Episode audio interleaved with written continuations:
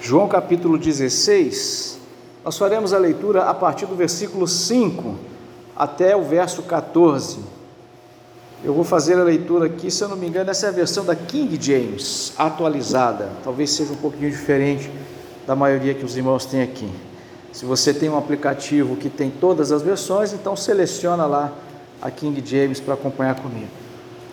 E agora vou para aquele que me enviou, e nenhum de vós me pergunta: para onde vais? Antes, porque isto vos tenho dito, o vosso coração se encheu de tristeza. Todavia, digo-vos a verdade, que vos convém que eu vá, porque se eu não for, o consolador não virá a vós, mas quando eu for, vou-lo enviarei, e quando ele vier, convencerá o mundo do pecado e da justiça e do juízo. Do pecado, porque não crê em mim, da justiça, porque vou para o Pai e não me vereis mais, e do juízo, porque já o príncipe deste mundo está julgado. Ainda tenho muito que vos dizer, mas vós não o podeis suportar agora. Mas, quando vier aquele, o Espírito de verdade, ele vos guiará em toda a verdade, porque não falará de si mesmo mas dirá tudo o que tiver ouvido e vos anunciará o que há de vir. Ele me glorificará, porque há de receber do que é meu, e vou-lo há de anunciar. Tudo quanto o Pai tem é meu, por isso eu vos disse que há de receber do que é meu, e vou-lo há de anunciar. Até aqui, meus irmãos.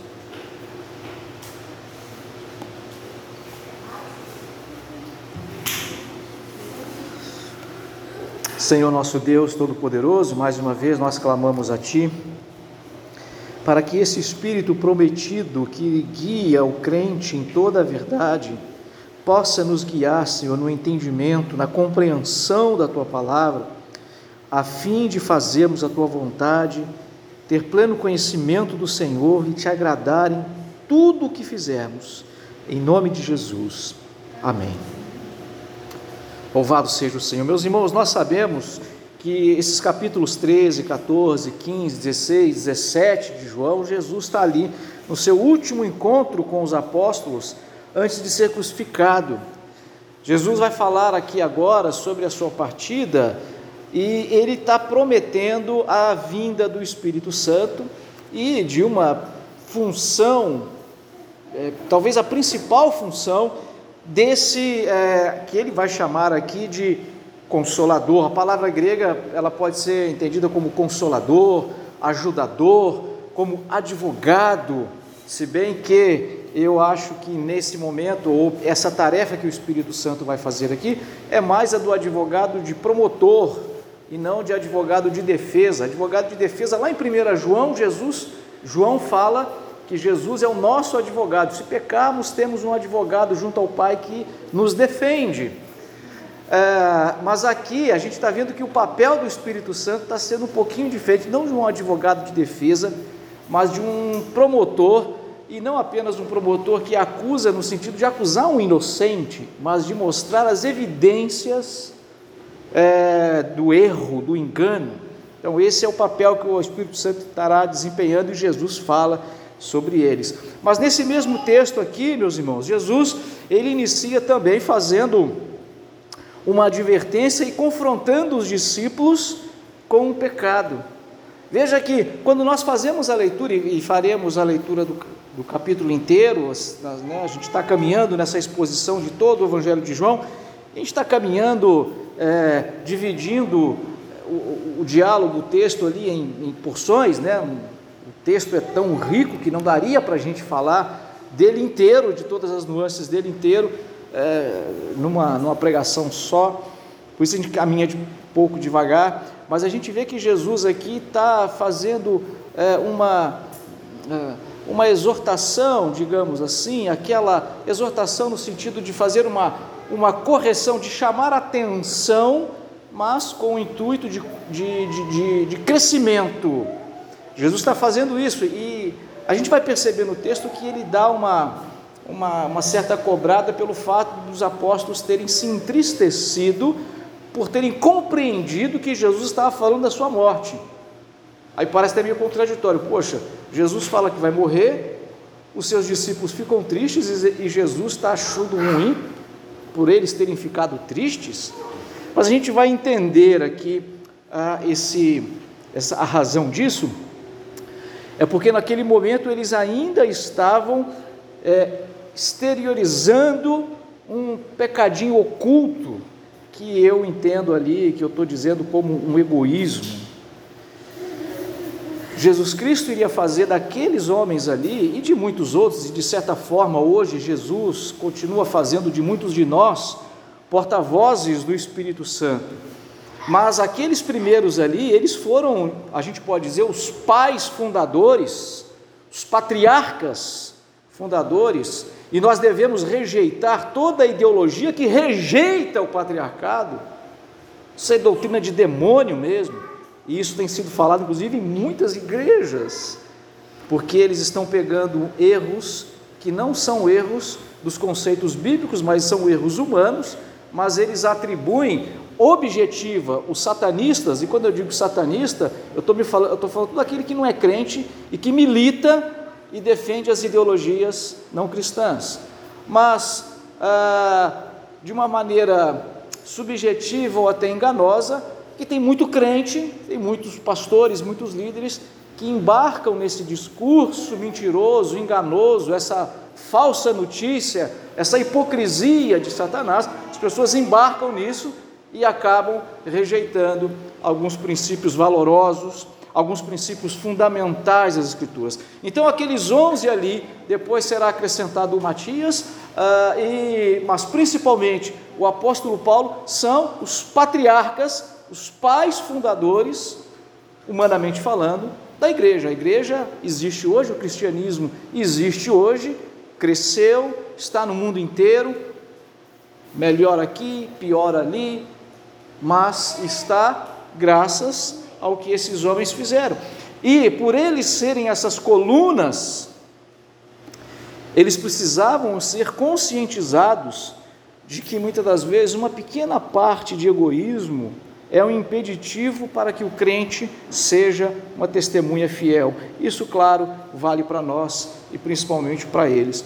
Meus irmãos, naquela época, nos dias em que Jesus estava aqui como um ser humano, é, a principal, ou a principal, não, a expectativa que todo judeu tinha é, era de que o Messias viria e ele restauraria a glória de Israel.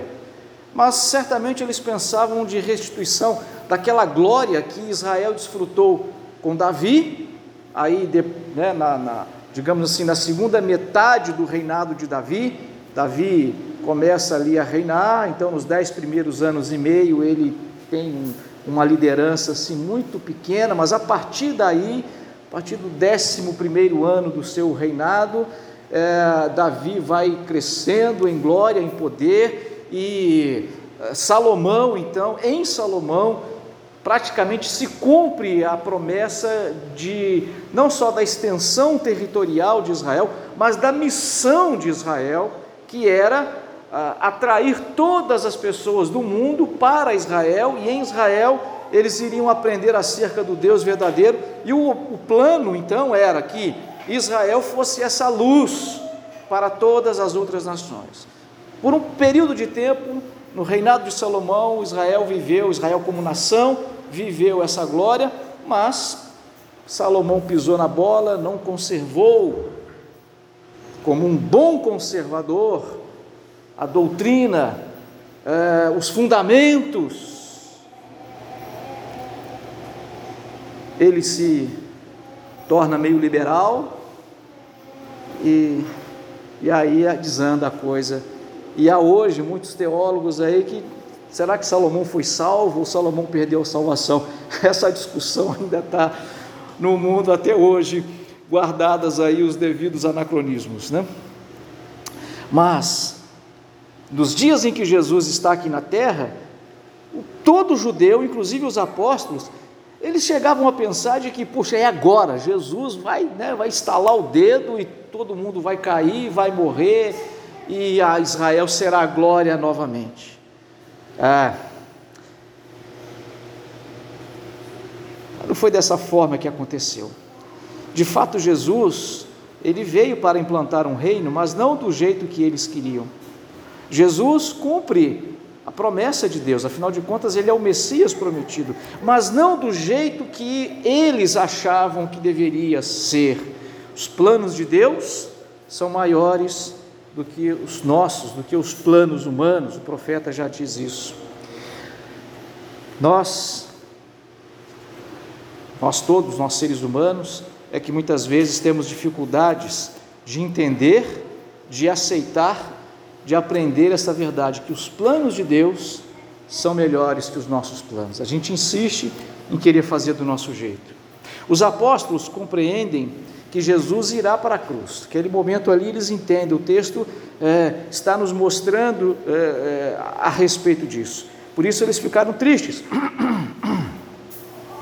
Mas parece, meus irmãos, que, a, e é essa leitura que eu faço, que a, a tristeza deles ali estava carregada de, de, de, um pouco de egoísmo. Parece que a, a, a convicção, a certeza de que Jesus iria morrer, eles ficaram tristes porque, puxa vida, nós agora vamos perder, nós vamos perder a presença de Jesus, nós vamos perder os milagres de Jesus, nós vamos perder os ensinos de Jesus, talvez a gente vai perder uh, aquele reino. A gente agora está entendendo que aquele reino glorioso, porque como é que Jesus, né, humanamente falando, é, um morto não reina.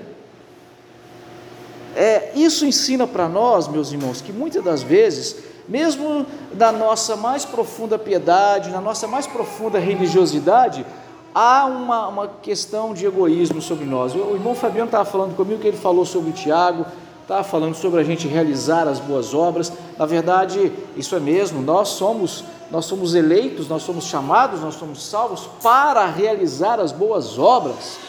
Se nós não realizarmos as boas obras, é, essa não realização das boas obras podem testemunhar ou testificar de que nós ainda não fomos salvos.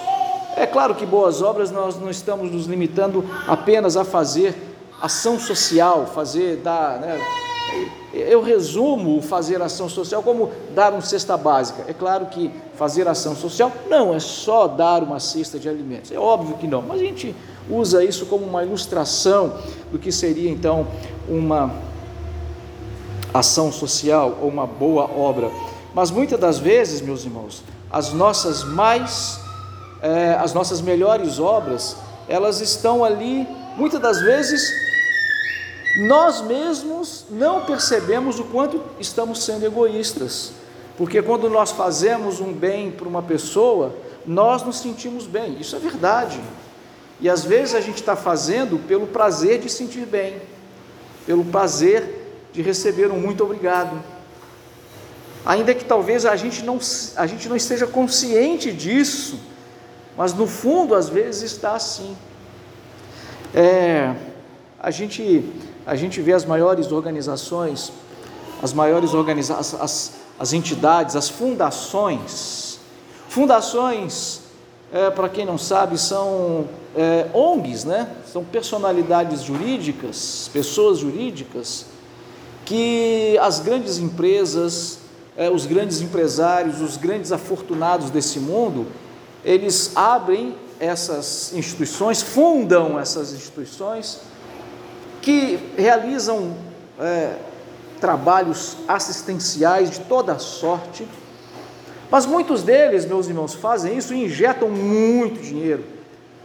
Uma razão principal é porque isso os livra de pagar uma série de impostos. Eles conseguem dedução de impostos naquilo que eles fazem. Então, a gente percebe que a questão não é tão por amor ao próximo, né? mas é para deixar de dar menos dinheiro para o governo. A segunda, muitas vezes, é marketing.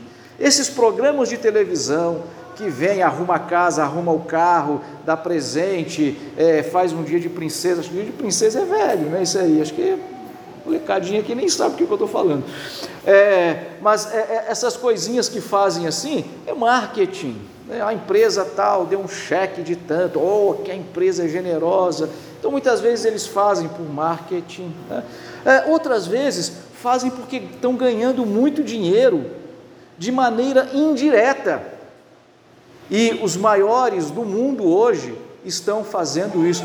Inclusive, meus irmãos, um deles, e olha, veja, sua consciência é sua consciência, pelo amor de Deus, faz aquilo que lhe der na telha. Tá? Se eu der algum aconselhamento com relação à questão de vacina, pode me repreender depois. Pastor, o senhor está extrapolando o seu direito, é, o, senhor, o senhor manda na sua cabeça nesse negócio de vacina. Mas na minha não. Você pode falar isso comigo mesmo, eu te autorizo a falar assim: você vai fazer o que você quiser da sua vida. Né? Mas um sujeito aí disse que ganhou mais dinheiro na vida investindo em vacina do que uh, ganhou com tecnologia. E esse cara, até hoje é domingo, até quarta-feira da semana passada, era o sujeito mais rico do mundo. Tem mais dinheiro do que o Paraguai e o Uruguai juntos. Aí ele foi ultrapassado agora por um outro. Quinta-feira o outro ganhou um real a mais, um dólar a mais que ele, sei lá. Mas esse outro disse isso, que ele ganhou dinheiro com vacina na, nos países pobres por aí. Quer dizer, ganhou dinheiro, entre aspas, fazendo boa ação. Por que, que ele está fazendo boa ação? por amor ao próximo ou por uma carga de egoísmo? E todos nós, em maior medida ou menor medida, somos assim. Os discípulos aqui estavam demonstrando alguma coisa parecida com relação a Jesus, meus irmãos. Olha, nós não podemos perder aquele que faz milagre. Eles estavam talvez pensando mais neles. E Jesus fala: vocês, Jesus não fala com essas palavras, né? mas o que Jesus está ensinando ali é o seguinte: vocês precisam se libertar, vocês precisam ser curados né, de toda forma de egoísmo, porque vocês vão precisar se doar, serão perseguidos, serão maltratados, serão expulsos das sinagogas, serão assassinados por aquelas pessoas pelas, para, as quais vocês estão indo levar o Evangelho. Isso com certeza não era para qualquer um, porque se houvesse ali né, um, um grãozinho de egoísmo, eles iriam abandonar a missão porque iriam querer preservar a própria vida. Eu morrer por causa daquele judeu ali, por causa daquele gentio ali, eu não, eu vou, eu já estou salvo, ele que se vira. Preguei o evangelho, não quis aceitar, então se vira. Mas todos eles, principalmente esses onze aqui, mais o apóstolo Paulo, todos eles foram martirizados por causa da fé. Era necessário que Jesus os exortasse, e aí exortação, esse encorajamento, é uma palavra de alerta que põe para cima, que encoraja, muitas das vezes, mesmo que ela nos chame a atenção.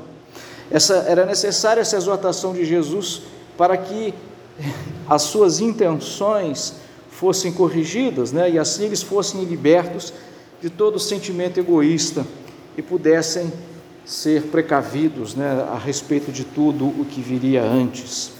Uma vez que Jesus ensinou isso para eles, Jesus agora então lhes faz essa promessa de que enviaria um substituto dele. Jesus não estaria mais fisicamente presente entre nós, mas ele mandaria uh, um outro que estaria não apenas presente no nosso meio, mas dentro de nós, que é o Espírito Santo. Então, texto que nós mais conhecemos, aí chamamos né, de o Consolador. Jesus promete enviar esse Consolador, é, Jesus promete enviar o Consolador, que é o Espírito Santo, e de fato Jesus cumpriu essa missão. É, quando Jesus foi à, à cruz, quando Jesus cumpre a sua tarefa de morrer por nós, de receber essa, essa sentença divina de morte, Jesus morre a nossa morte para vivermos a sua vida. A gente poderia até cantar uma canção que usa justamente essa frase e ela é muito, muito bonita mesmo. Jesus morreu a nossa morte. Nós é que tem, deveríamos estar ali, é, digamos assim, pagando esse preço que é entregar, que seria é, perder a nossa vida, né? Morrer. Jesus então faz isso por nós, para que nós pudéssemos desfrutar da vida dele. Deus deu-nos a tarefa de levar o Evangelho, meus irmãos. Nós fomos comissionados, nós somos ordenados a levar o Evangelho, nós fomos destinados e podemos dizer, nós somos predestinados para ah, pregar este Evangelho para aqueles outros a quem Deus escolheu. Quando o apóstolo Paulo chega na cidade de Corinto, Deus fala para ele: Olha, fica aí. Ele encontra um pouco de oposição no começo, e Deus fala: Fica aí. E ele fica naquela cidade por um ano e meio, ah, porque Deus diz: Eu tenho muita gente aqui para ser salvo. Então Deus já ah, havia dito a Paulo, Deus não disse para Paulo o nome, Fulano, Cicrano, Beltrano. Paulo não sabia, mas Paulo já sabia que tinha muitas pessoas as quais Deus havia destinado ali para a salvação. E assim eu penso que hoje, aqui mesmo ah, na nossa costa sul, nós devem existir tantas e tantas outras pessoas destinadas para a salvação, e nós precisamos levar o evangelho a elas. Às vezes, meus irmãos, eu mesmo passo por muitas, como eu poderia dizer, é, incertezas. A gente vê muita gente indo para a igreja, a gente vê muito crente hoje, né? mas a qualidade daquilo que a gente chama de crente, ou daquilo que a gente chama de evangélico, é uma frase que alguém usou a foto do pastor Augusto Nicodemos, e eu não sei se essa frase é dele, né? nós precisamos evangelizar os evangélicos, porque de fato tem muita gente frequentando igreja, mas que não nasceu de novo. Com toda certeza, eu fiquei estarrecido de ver outro dia uns traficantes, eles se filmaram dentro do carro, um hino gospel desse daí, bem, bem do gospel mesmo, esse daí, bem do, do, do, do evangélico, bem popular, e os caras lá com a arma lá e cantando aquele hino de vitória, e eles provavelmente estavam indo para o trabalho. Você tem visto notícias na televisão é, de que é, traficantes estão derrubando terreiros de macumba no Rio de Janeiro. Vai lá, inclusive, isso até já virou notícia: perseguição religiosa. Evangélicos estão perseguindo os umbandistas. Isso foi noticiado na televisão. Ah, quando que Jesus Cristo nos manda fazer isso? Quando que um crente verdadeiro vai fazer uma coisa dessas? Jamais. Mas eles estão, são, estão sendo tidos como evangélicos. Nós precisamos evangelizar, mesmo hoje, evangelizar muitos evangélicos. Não é convidar a pessoa para vir para a nossa igreja. Às vezes tem algum tipo que a gente prefere que vá para outra, né? para dar problema no outro lugar. Não é só convidar para vir à nossa igreja, mas é evangelizar mesmo, é anunciar o evangelho, é discipular. Aí a gente pode convidar alguém para ser verdadeiramente discipulado. Isso nós precisamos fazer. Para isso precisamos crescer né, na graça e no pleno conhecimento da vontade do Senhor. Para isso nós mesmos precisamos, assim como esses discípulos aqui, ser trabalhados, ser confrontados. Talvez muitos de nós ainda tenham seus egoísmos, né? as suas imoralidades, suas não, as nossas né? imoralidades, os nossos egoísmos, as nossas idolatrias. É, e a gente precisa trabalhar isso primeiro, precisa o Espírito Santo trabalhar isso em nós. Aí nós estaremos, a exemplo desses discípulos aqui, preparados para ir lá fora pregar o Evangelho para essas coisas. Nós precisamos ser capacitados com o Espírito Santo para tal tarefa. Você tem buscado o batismo no Espírito Santo? Meus irmãos, se tem uma coisa que hoje eu começo a refletir e falar, poxa, ainda que talvez é, os nossos irmãos pentecostais, os bons pentecostais, os pentecostais de raiz, né, ah, se tem uma coisa que é bacana deles é essa, esse ensinamento de buscar o batismo com o Espírito Santo. Talvez, é, com toda certeza, talvez não, com toda certeza, eu discordo deles nessa questão do que é o batismo no Espírito Santo. Da, questão da, da, da, eu diria talvez da forma, mas a doutrina de batismo no sentido de ser cheio do Espírito Santo, isso é absolutamente bíblico. E talvez por não incentivarmos a busca pelo batismo no Espírito Santo, é que muitas das vezes as nossas igrejas, e aí eu falo pelas batistas, pelo menos as batistas que eu conheço, é, estão carecendo desse empoderamento do Espírito Santo para cumprir a tarefa para a qual nós somos chamados, que é de fazer discípulos, de ensinar outras pessoas, de ver outras pessoas sendo convertidas, sendo transformadas, nascendo de novo. Se você não tem buscado esse enchimento do Espírito Santo, saiba que é impossível servir a Cristo sem o enchimento do Espírito. Sem o Espírito Santo é impossível vencer as barreiras. Então eu te aconselho, peça ao Espírito Santo, peça a Deus para você ser realmente cheio do Espírito Santo. Talvez o texto, se não me engano, de Efésios não vai falar para buscar o batismo no Espírito Santo, o texto de Efésios vai dizer: busca ser cheio do Espírito Santo, enchei-vos do Espírito. Ah, se eu chamar isso de batismo com o Espírito Santo, de enchimento do Espírito Santo, de empoderamento do Espírito Santo, meu irmão, a questão de nome não me interessa. O que me interessa é que eu quero isso que o Efésios está me dizendo, ser cheio do Espírito Santo, que eu possa buscar com toda a força da minha alma, com toda a paixão, é, empreender todo o esforço para poder fazer isso. É interessante como nós fazemos muitas das vezes esforços para conseguir outras coisas que não trazem para nós nenhum crescimento espiritual. Seja, é, bom, vou dar exemplo aqui, mas quantas vezes nós perseguimos um alvo, perseguimos objetivos, Quantas vezes nós perseguimos uma carreira, perseguimos um sonho e a gente luta e passa dificuldades e, e a gente abdica de muitas coisas, mas nós não empreendemos todo esse esforço para buscar ser cheio do Espírito Santo. Muitas vezes não nos incomoda o fato de que, poxa, eu não estou pregando o Evangelho para ninguém. Aí eu preciso também discordar aqui dos nossos irmãos pentecostais Certamente a evidência de que alguém é cheio do Espírito, de que alguém é batizado no Espírito, não é falar língua estranha, mas sim levar o Evangelho a outras pessoas. Falar para alguém na língua dela,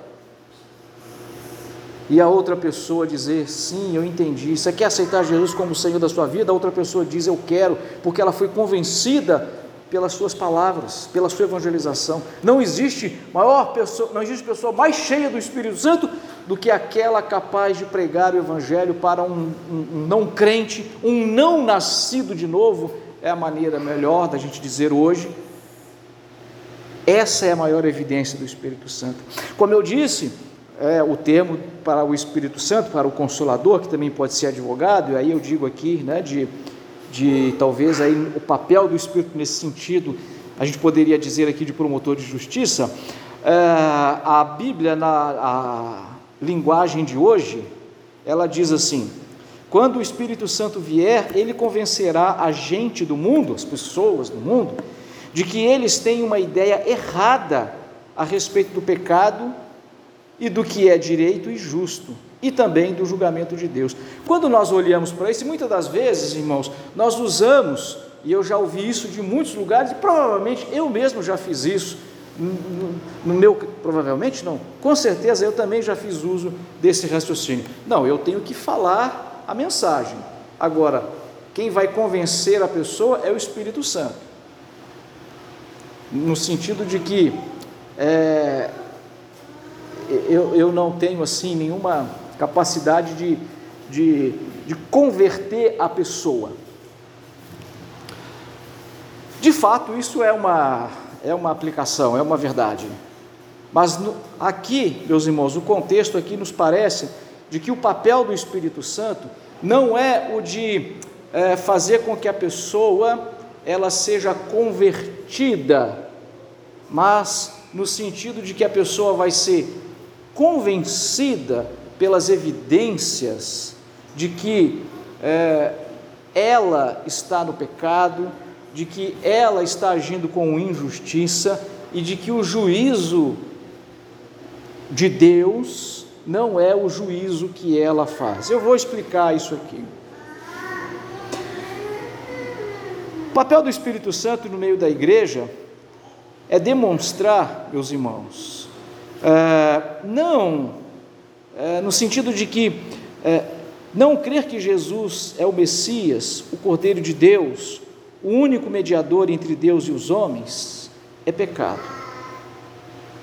Então, quando o Espírito Santo, é, quando Jesus, vamos só voltar um pouquinho nas pregações antes para vocês se lembrar, quando Jesus tem os embates ali, os seus diálogos com os fariseus, com as lideranças, aqueles homens, aquelas lideranças, quando fazem de tudo para matar Jesus, eles estavam entendendo que Jesus estava, era, é, é, é, o que Jesus estava fazendo era tudo errado. Seria um ato de justiça matar Jesus, porque Jesus estava fazendo tudo aquilo que era errado. Deixa eu dar um exemplo, talvez muito claro para nós. Vimos com muita tristeza de que a Argentina aprovou lá a legalização do aborto não sei maiores detalhes, até quantos meses pode se é, praticar o aborto de maneira legal na Argentina, enfim, mas isso foi uma coisa muito triste é, para nós.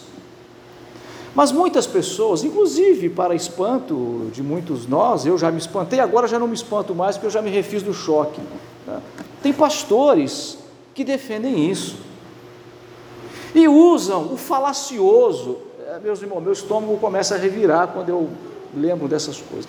O falacioso argumento é, da coitadinha da mulher, principalmente numa situação de estupro, o falacioso argumento de que ah, a mulher foi estuprada, ela não.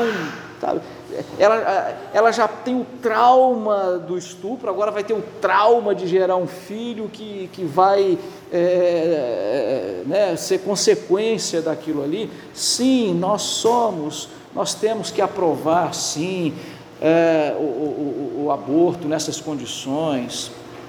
É, no Brasil não se pune, Brasil aborto, graças a Deus, ainda é proibido em todas as situações.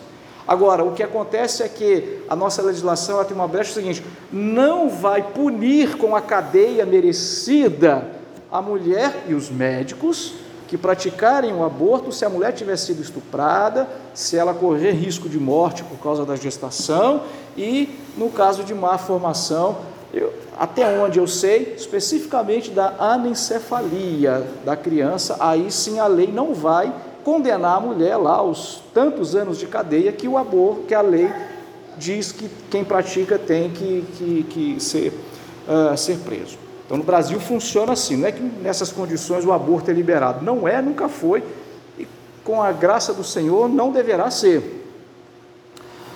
Ah, mas nesse caso aí é um, é um argumento que, que toca, realmente toca. É, mas eu ouvi, por incrível que pareça, a frase na boca de uma pessoa que nem é crente ela disse o seguinte: não sei se essa frase foi dela ou se foi de alguém que ela ouviu. Ela disse o seguinte: olha, o aborto não vai apagar a memória do estupro. Um erro não vai resolver o outro. Se uma mulher comete um, um, um aborto, é porque ela foi estuprada, assassinar aquela criança não vai apagar da memória dela, não vai tirar o trauma dela do aborto que ela sofreu. Então, é, querer justificar a legalização do aborto no fato de que a mulher que foi estuprada pode abortar porque ela foi estuprada, eu estou dizendo o seguinte: esse argumento ele é absolutamente equivocado, porque não vai resolver o problema do trauma dela. Vai resolver o problema do trauma dela é outra coisa. É a ação do Espírito Santo é o poder do Espírito Santo que de fato vai resolver o problema dela. No entanto, eu sou absolutamente sensível a uma pessoa que passa por uma situação ah, dessa. Ah, e, e, evidentemente que jamais ah, deixaria de acolher qualquer pessoa que, que, que, que viesse precisar do meu conselho pastoral, da minha ajuda, Aliás, eu até escrevi um livro sobre isso, você pode ir lá na Amazon.com, tá lá, Matar ou Deixar Viver. Você pega, você pode comprar, acho que custa cinco reais, é uma merrequinha, mas você pode ler e aí você vai ter mais ou menos uma ideia do que, que eu penso. Não é um livro técnico, é um romance, conta a história de uma mulher que foi casada, ela é violentada e fica grávida. E aí ela tem problema de saúde, se ela levar a gestação até o fim, ela pode morrer. Ó, tá vendo? As três situações, em que, temos duas delas. E aí se ela, ela vai decidir se ela aborta ou não. Então, ali, evidentemente, que o livro expressa o meu pensamento sobre isso, mas numa forma de diálogo, de romance, de novela. Tem 100 páginas, talvez, menos que isso, 90 e poucas páginas. Mas dá para ler só no, no, no, no, Kindle, né? Você tem que comprar e ler, instala o Kindle no seu Android, no seu coisa aí e lê. O Kindle você instala grátis, você vai pagar só 5 reais do livro. Mas enfim, ah, veja, as pessoas que, muitas pessoas que defendem o aborto, elas estão fazendo isso, no seu coração existe uma ideia sincera de que elas estão fazendo uma coisa boa. Então eu não condeno, num primeiro momento, uma pessoa que defende o aborto com, é, com, com, essa, com essa perspectiva, mas ela está errada. Então as pessoas que crucificaram Jesus achavam que Jesus Cristo era um embuste que Jesus Cristo deveria ser morto, porque o que ele estava fazendo era contrário à justiça de Deus. O entendimento de justiça de Deus daqueles líderes judaicos é que estava equivocado. Por isso o Espírito Santo convence as pessoas o seguinte: olha, a sua, o seu senso de justiça está errado. E eu te provo porque está errado. O Espírito Santo então prova porque está errado. Ah, os, ah, ah você acha que uh, matar Jesus não é pecado. Eu vou te dizer o seguinte: não crer que Jesus é o Messias, não crer que Jesus é o Salvador, não crer que Jesus é o único mediador entre Deus e os homens, isso é pecado.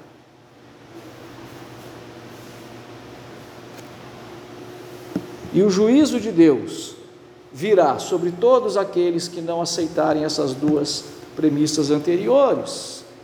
O juízo de Deus é de que você, aquele que não se que não é convencido é, mas não muda, não se arrepende, não se converte, vai para o inferno. Por isso, meus irmãos, eu preciso caminhar aqui para o encerramento. Ah, quando a Bíblia, né, o mundo, na verdade, é, deixa eu só voltar aqui antes, olha, o papel do Espírito por meio da igreja é demonstrar justamente o oposto, ou seja, oposto o quê? Que aquilo que eles achavam que era o certo é errado. O que os judeus achavam sobre Jesus, sobre as ações de Jesus, sobre o juízo divino, conceito deles estava errado. Então, o papel do Espírito por meio da igreja é demonstrar que eles estão errados. Ou seja, não crer que Jesus é o Messias, o Cordeiro de Deus, o único mediador entre Deus e os homens é pecado. A justiça divina exige a morte de um inocente em substituição aos pecadores. E a morte de Jesus é o veredito final, né? O, como nós dizemos na legislação brasileira, o transitado em julgado da condenação de Satanás. O mundo pensa, o mundo acredita e o mundo vive exatamente o oposto do que a Bíblia diz. Coloca isso na sua cabeça, meu irmão. O mundo pensa, vive e acredita exatamente o oposto do que a Bíblia diz. O mundo jaz no maligno, e o maligno é o pai da mentira. O mundo vive na mentira. Num primeiro momento, tudo que o mundo fala, todas as ideologias, todos os conceitos, todas as normas que o mundo diz que é, num primeiro momento a gente tem que olhar, espera aí, eu vou olhar na Bíblia para ver se realmente é assim. Quando é um, um congresso, Câmara de Deputados aprova lá uma lei, né? Assassinato é crime, 20 anos, 12 anos de cadeia começa aí com 12, 15 anos de cadeia, sei lá. Ah, isso está certo. Por que está certo? Porque está espelhado na Bíblia. Beleza. Agora, quando eles chegam lá e dizem o seguinte: não, é tirar a criança até ah, três meses de idade, ali, quanto que dá? 12 semanas, é, isso aí não tem problema não. Qualquer argumento que eles utilizarem vai estar errado, porque Satanás, o pai deles, é o pai da mentira. É impossível que o mundo tenha um sistema de valores e crenças que seja agradável a Deus, sem que essas pessoas sejam nascidas de novo. É impossível, é impossível. É impossível. E a igreja, meus irmãos, é quem faz o contrapeso. A igreja é que faz o contrapeso para que o mundo não descambe de vez. É a presença da igreja nesse mundo que não permite que o mundo descambe de vez, porque nós somos o sal da terra, nós somos a luz desse mundo. Um único meio pelo qual o mundo pode ser salvo, que é através da pregação do Evangelho, converter-se a Jesus Cristo. Para que as pessoas se convertam, nós precisamos pregar o Evangelho. Por isso, e de fazer, fazer com que todos os povos da terra se tornem discípulos, batizando-os em nome do Pai, do Filho e do Espírito Santo, ensinando-os a obedecer a tudo quanto vos tenho ordenado. E assim eu estarei permanentemente convosco até o fim dos tempos. Nós somos pessoas imperfeitas, nós somos pecadores.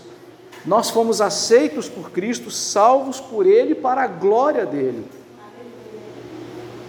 Temos a missão de levar esta evangelização, esta boa nova, este evangelho a todos os outros irmãos. E essa tarefa, ela é impossível sem o enchimento, sem o empoderamento, sem a capacidade, sem a capacitação do Espírito Santo.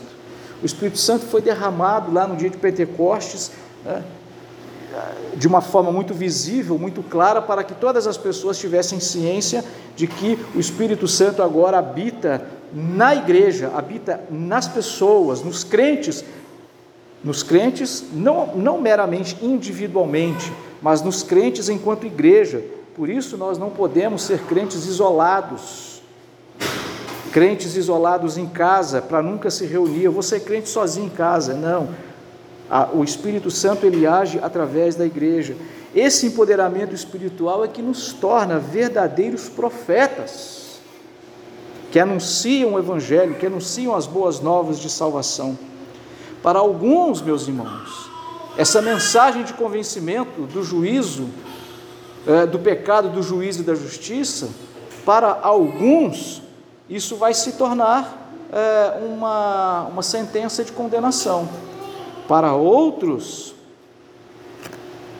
é a mensagem de salvação, porque ao ouvir isso, a pessoa reconhece: eu sou pecador, eu preciso de Jesus, eu me arrependo dos meus pecados e eu o recebo como meu Senhor. Aqueles que assim fazem estarão com Jesus para sempre quando ele voltar.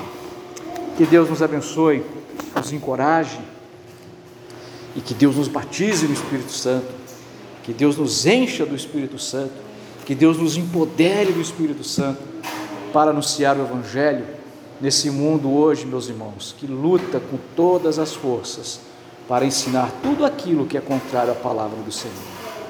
Muito obrigado, Senhor meu Deus, por tão grande salvação. Muito obrigado porque nós fomos convencidos pelo Espírito Santo de que somos teus filhos, Senhor, de que somos pecadores e nos tornamos teus filhos, Senhor, quando cremos em Jesus como nosso Senhor. Nos capacita no poder do Espírito para levar esta mesma mensagem a tantos quantos o Senhor Deus já tem escrito seus nomes nos livros da vida. Leva-nos até essas pessoas, torna eficaz a nossa, salva, a nossa pregação, a nossa evangelização. Em nome de Jesus. Amém.